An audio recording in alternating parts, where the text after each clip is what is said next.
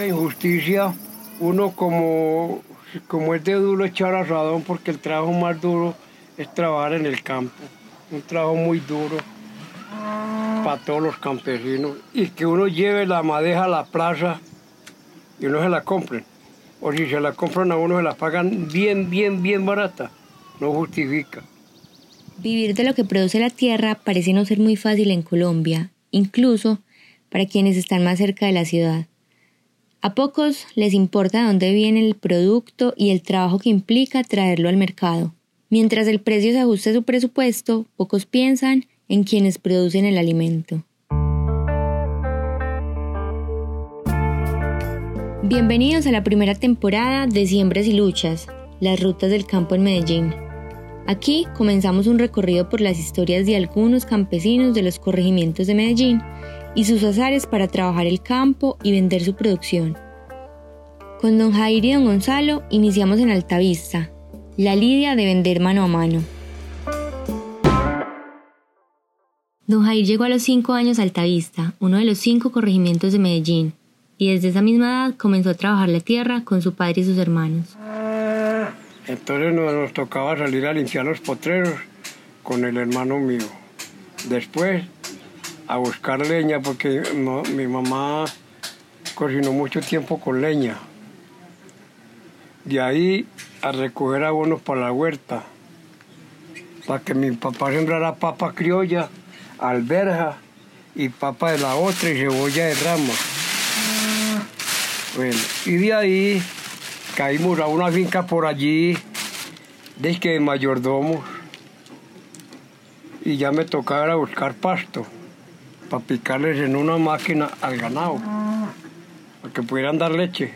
Yo fui campesino toda la vida, con mi papá por allá en la montaña. Nosotros seguimos trabajando allá, nosotros nos, nos gustaba la agricultura, porque mi papá quemaba carbón ordeñaba vacas, le gustaba cuidar el ganado.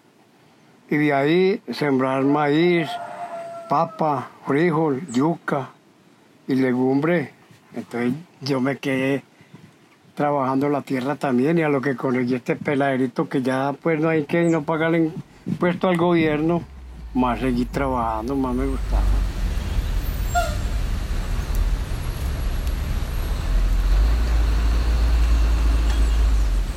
A menos de 40 minutos del centro de la ciudad ubicado al suroccidente de Medellín está Alta Vista El Morro. Tomo un bus cerca de la estación Santa Lucía del metro. A medida que avanzamos, el paisaje va cambiando. Atrás quedan las casas, los tumultos de personas, los supermercados, las tiendas, los barrios de Medellín con su bulla, los carros y las motos al lado y lado. Las vías se van haciendo más angostas, los árboles que en la ciudad son cada vez más escasos, en Altavista abundan. En las calles se respira un aire más liviano, más puro. Aquí encuentro a don Jair, uno de los tantos campesinos de los corregimientos de Medellín que sigue buscando la forma de vivir de lo que produce la tierra. Nacido y bautizado y ahí me pararon para por allí. Yo llegué a esta casa que tenía cinco años larguitos. Hace, hace por ahí unos 65 años nomás que vine yo aquí, no le digo que estoy mirando para Medellín y todavía me dejaron mirando. En Altavista al Morro la vida anda más despacio, la gente es tranquila y al paso de un desconocido saludan con amabilidad. A don Jair la tierra le ha dado todo, pero el trabajo del campo es duro y mal pago. Al campesino le toca el trabajo pesado y después ir a vender allá bien, barato. ¿Quién se gana la platica del trabajador? El, el revendedor porque volvemos al mismo tema de ahora. Uno vende la hojita a 2.500 pesos el paquetico. De, unos de 50, otros de 48 hojitas, 49. Bueno. Y ellos a 6.000 pesos allá por recibirla y, y, y, coger una bolita esta así. Y bueno, y, se ganan el doble de lo que sin estar trabajando. Y uno que está sudando, que le suda hasta el pelo, como se dice que yo cuando trabajaba me rodaba el pelo. Entonces trabajamos para que nos vean. Niña, no se ría. La hojita de la que habla don Jair es la que usamos para empacar los tamales, o la de viao, como normalmente se le conoce. Don Jair ya no siembra mucho, está enfermo y se le dificulta caminar, pero en su finca tiene un huerto donde aún siembra lo que consumen en su casa y lo que le ofrece a quienes lo visitamos. Yo sembré mucha legumbre, me perdí el decirlo, muy buena legumbre que sembraba. Sembraba de todo y aquí para abajo en el terrenito que mi Dios me dio. Bueno, ahora últimamente no estamos cultivando y no la hoja de viago. ¿Usted conoce la hoja de viago? Sí, señor. Sí, es la hoja con que envolvemos los tamales. Ya legumbre no volví a sembrar porque no soy capaz. Estas maticas que usted ve ahí y unas que hay por allí, las está sembrando un hijo mío que trabaja y descansa por ahí de vez en cuando los festivos o, un día en la semana, que nada más le dan allá donde él trabaja.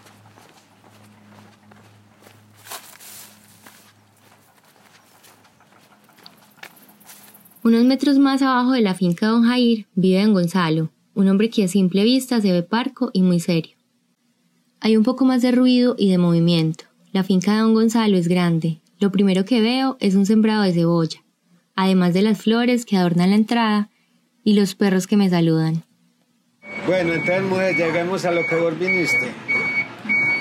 Pero te voy a ir a coger una naranja antes de que el color mal para Mientras como una de las naranjas que don Gonzalo me regaló, él me cuenta. He estado casi toda la mayoría del tiempo en el campo. Claro que yo me salí, eh, me fui un tiempo a viajar, estuve en Venezuela.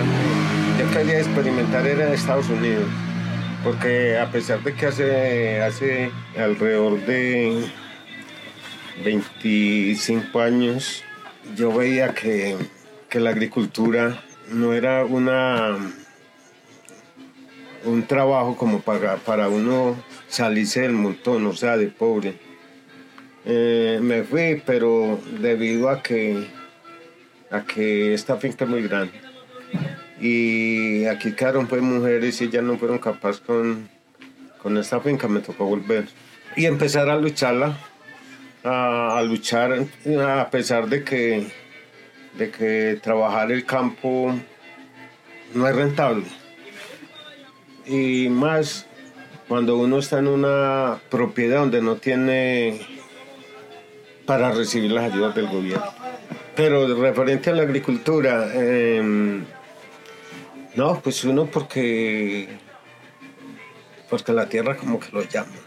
Pero si tú vas aquí en el corregimiento Altavista y citas a una reunión de campesinos, no nos aparecemos sino en una mano de gente la, de la tercera edad, porque ya los pelados no, no quieren, no quieren trabajar la agricultura. La falta de ayuda, la mala remuneración y el duro trabajo que representa ser un campesino en Medellín ha desmotivado a las nuevas generaciones, quienes ya no quieren continuar trabajando la tierra como sus padres y sus abuelos. En Colombia se nos están acabando los campesinos. Pues es que yo te digo una cosa, si vos ves que tu papá está en la casa y se va para la, la plaza de mercados con un cargamento, por decir algo, de cebolla, ¿cierto? Y va y de pronto no sube ni el mercado. ¿Qué pensarás vos como hija? Pues mi papá no está haciendo ni para la comida, ¿cómo voy a seguir yo esta profesión que lleva mi papá? Si, si, si no es rentable, no, no da ni para comer. Pues, eso no lo hacemos ya nosotros que la tierra nos eso a uno la tierra como pega la tierra como que lo llama yo soy feliz dándole a la tierra así así sepa que no es sino para pa el pan coger Don Gonzalo tiene 64 años, pero cuando habla de su vida y de su trabajo pareciera que fueran más. Se escucha cansado y con ganas de dejar el trabajo en la tierra. Porque yo ya me estoy volviendo viejo y veo que al paso que voy voy a tener que ir a donde un hijo a que me mantenga porque no llega un tiempo que no puede trabajar. No tiempo que no, sí, como le ocurre a, mi mamá que tiene ya 90 años. Mm, se dedicó también a, a esto. Y esta es la obra que no. La finca donde vive y trabaja don Gonzalo fue una herencia de su abuelo, pero no tiene escrituras de ella por no ser el único heredero. Esto le ha representado un gran problema, porque debido a la falta de escrituras que comprueben que ese terreno es suyo, no ha podido acceder a muchas de las ayudas que da el gobierno para cultivarla. Como, Estado en el asunto que estamos trabajando la tierra, no, nos han dado en migajas. Eh, aquí debíamos de, primero que todo, ayudarnos a legalizar las propiedades. Para poder, porque el gobierno, o sea, el gobierno no, porque él está en Bogotá. Los que les toca aquí. Nosotros, por decir algo, nosotros aquí, en esta finca, hace más de 70 años le estamos pagando impuestos.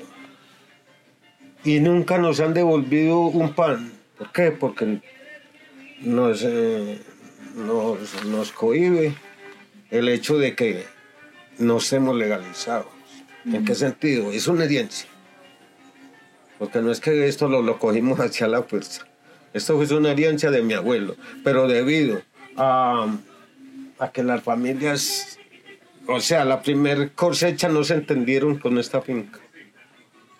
Viene viene la, la cosecha de nosotros, que son, los que tenemos esto ahora, y tampoco yo no me he podido entender con los hermanos, porque como ellos se fueron de aquí y, se pensionaron, ya tienen plata, entonces dice que no les importa esto, que no les importa dejarlo desenredar para que sí, para que no haya beneficios para esta propiedad.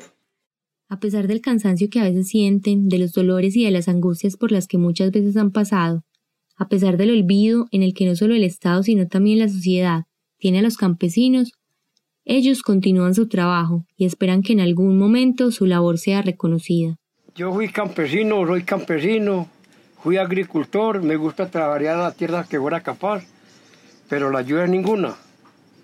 Que porque le traen a uno un asadón o, un viaje de semillas. Que no es. Hombre, un asadón uno es muy pobre, pero no yo ahí compro una, tiene con qué comprar un asador. Aquí,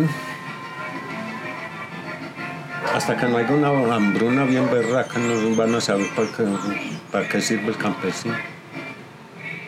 Yo te digo, la agricultura es algo especial, porque vuelvo y yo no me canso de repetir, productores de vida. Y yo donde hoy nosotros no nos digan agricultores ni campesinos, productores de vida, que suena mejor. Que nosotros estamos produciendo vida. Si, llevamos naranja, eso es vida. Si llevamos un limón, eso es vida. Si sembramos frisol, yuca, maíz, lo que sea, eso es vida. El que no coma, es que yo no, no veo que, que aquí cualquiera diga, no es que yo no como, yo no necesito los agricultores. Toda la gente tiene que comer productores de vida como dice don Gonzalo, pero aún con muchas dificultades. En Altavista las ayudas del gobierno llegan poco. Los intermediarios, como lo dicen ellos, son quienes se llevan gran parte de la ganancia, y ya muy pocos quieren dedicarse a una vida trabajando la tierra. Y es que ¿quién dedicaría su tiempo, su esfuerzo y su trabajo con la esperanza de un retorno que finalmente no compensa su labor? Nuestro recorrido continúa en el próximo episodio para contar otras luchas, otras formas de distribución y otras historias sobre su tierra. Gracias a don Jair y a don Gonzalo, y a otros habitantes de Altavista como doña Nubia, doña Gilma y doña Marisol, que permitieron la realización de esta historia de siembras y luchas. Este episodio contó con la asesoría de Alejandra Lopera Velázquez y Alejandro González Ochoa, y el apoyo del Laboratorio de Periodismo de la Urbe. Soy Mayra Giraldo Naranjo y nos seguiremos escuchando.